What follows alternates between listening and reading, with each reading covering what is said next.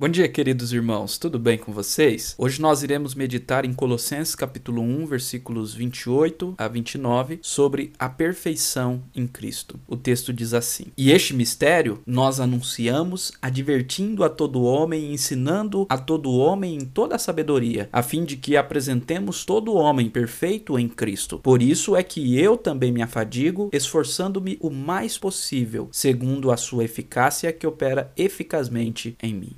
Neste texto que acabamos de ler, vemos que o ministério pastoral de Paulo é eficaz como meio para a maturidade cristã. Isto é, aqueles que estão em Cristo crescem em maturidade rumo à perfeição, que é ser a semelhança de Cristo. Mas o crescimento em maturidade é proporcionado através do que chamamos de ministério pastoral, do ensino e cuidado que um pastor tem pela igreja de Cristo, segundo o chamado e a eficácia do próprio Senhor Jesus. Antes de nos aprofundarmos nesse entendimento, primeiro precisamos relembrar que não foi Paulo o plantador desta igreja, mas Epáfras, que foi até Roma buscar a ajuda de Paulo no combate a algumas heresias que já mencionamos nos áudios anteriores. O que eu não havia dito é que possivelmente Epáfras, nesta ida a Roma, acabou ficando preso lá também, não podendo retornar à igreja que ele pastoreava. Portanto, Paulo escreve esta epístola com o intuito de fortalecer o ministério de Epáfras, e para isto ele conecta o ministério de Epáfras ao seu seu próprio, advertindo a igreja dos falsos profetas. No versículo 28, assim, Paulo nos mostra que o verdadeiro pastor, o verdadeiro ministro de Cristo, deve anunciar, advertir e ensinar o homem com toda a sabedoria da palavra de Deus. Este é o papel do ministério pastoral, o ensino da palavra aos cristãos, de forma a ensinar e advertir, conduzindo os irmãos a Cristo e não conforme os achismos humanos ou experiências humanas. A palavra de Deus deve estar no no centro do ministério pastoral genuíno. E o pastor fiel é aquele que prega a palavra sem modificá-la, mesmo que muitos rejeitem o seu ensino. Na sequência do texto, então, Paulo diz que o propósito deste ensino da palavra de Deus é que o homem seja perfeito em Cristo, isto é, que o homem cresça em santidade, abandonando pecados e se tornando a semelhança de Cristo. É exatamente isso que Paulo fala em 2 Timóteo capítulo 3:16, quando exortando o seu discípulo Timóteo a permanecer firme na palavra e posteriormente a pregar a palavra em todo o tempo, Paulo diz: toda a escritura é inspirada por Deus e útil para o ensino, para a repreensão, para a correção, para a educação na justiça, a fim de que o homem de Deus seja perfeito e perfeitamente habilitado para toda boa obra. Então, através da palavra, através do ensino e do aprendizado da palavra, o homem pode se tornar perfeito e perfeitamente habilitado para toda boa obra. Paulo também fala sobre isso em Efésios capítulo 4, aonde ele diz que Deus concedeu pastores e mestres à igreja para o aperfeiçoamento dos santos, até que todos cheguem à medida da estatura de Cristo, a perfeita varonilidade ou hombridade. Aleluia. Portanto, este texto nos mostra que o cristianismo não diz respeito apenas a ser salvo do inferno ou apenas a crer em Cristo para ser perdoado. O cristianismo nos ensina um caminho a ser seguido, um estilo de vida que tem como base a perfeição de Cristo. Portanto, crer em Cristo nos dá um propósito a ser perseguido por toda a vida, que é ser a sua semelhança, ou em outras palavras, ser um seguidor genuíno de Cristo, um verdadeiro discípulo. E para este fim, os pastores são importantes, pois ensinam a palavra de Deus. Paulo, então, no versículo 29, diz que por isso ele labutou e se esforçou sobremaneira em seu árduo, mas prazeroso trabalho de pregar o evangelho de Cristo e de discipular os cristãos. Mas ele deixa claro no final deste versículo 29 que a eficácia de seu ministério não vem de seu esforço, mas apenas de Cristo que opera nele eficazmente. De igual forma, a eficácia de podermos nos tornar a semelhança de Cristo Cristo, perfeitos como ele é, sempre será porque Cristo opera em nós. Ele habita em nosso coração, como vimos na devocional passada. Por isso, todo cristão verdadeiro que tem Cristo no coração crescerá, amadurecerá e será apresentado perfeito a ele. Amém. Quero encerrar com algumas perguntas para refletirmos. Você tem sido aperfeiçoado em Cristo através da palavra dele? Você tem crescido e amadurecido em sua fé? Consegue ver pecados que você já abandonou? Você tem vivido uma vida de santidade de diante do Senhor? Ora, se você é cristão, se Cristo habita em seu coração, então ele opera com eficácia e com poder em você. E certamente você não viverá uma vida dissoluta, mas a cada dia será mais parecido com Cristo, o nosso Senhor. Amém. Que Deus abençoe o seu dia.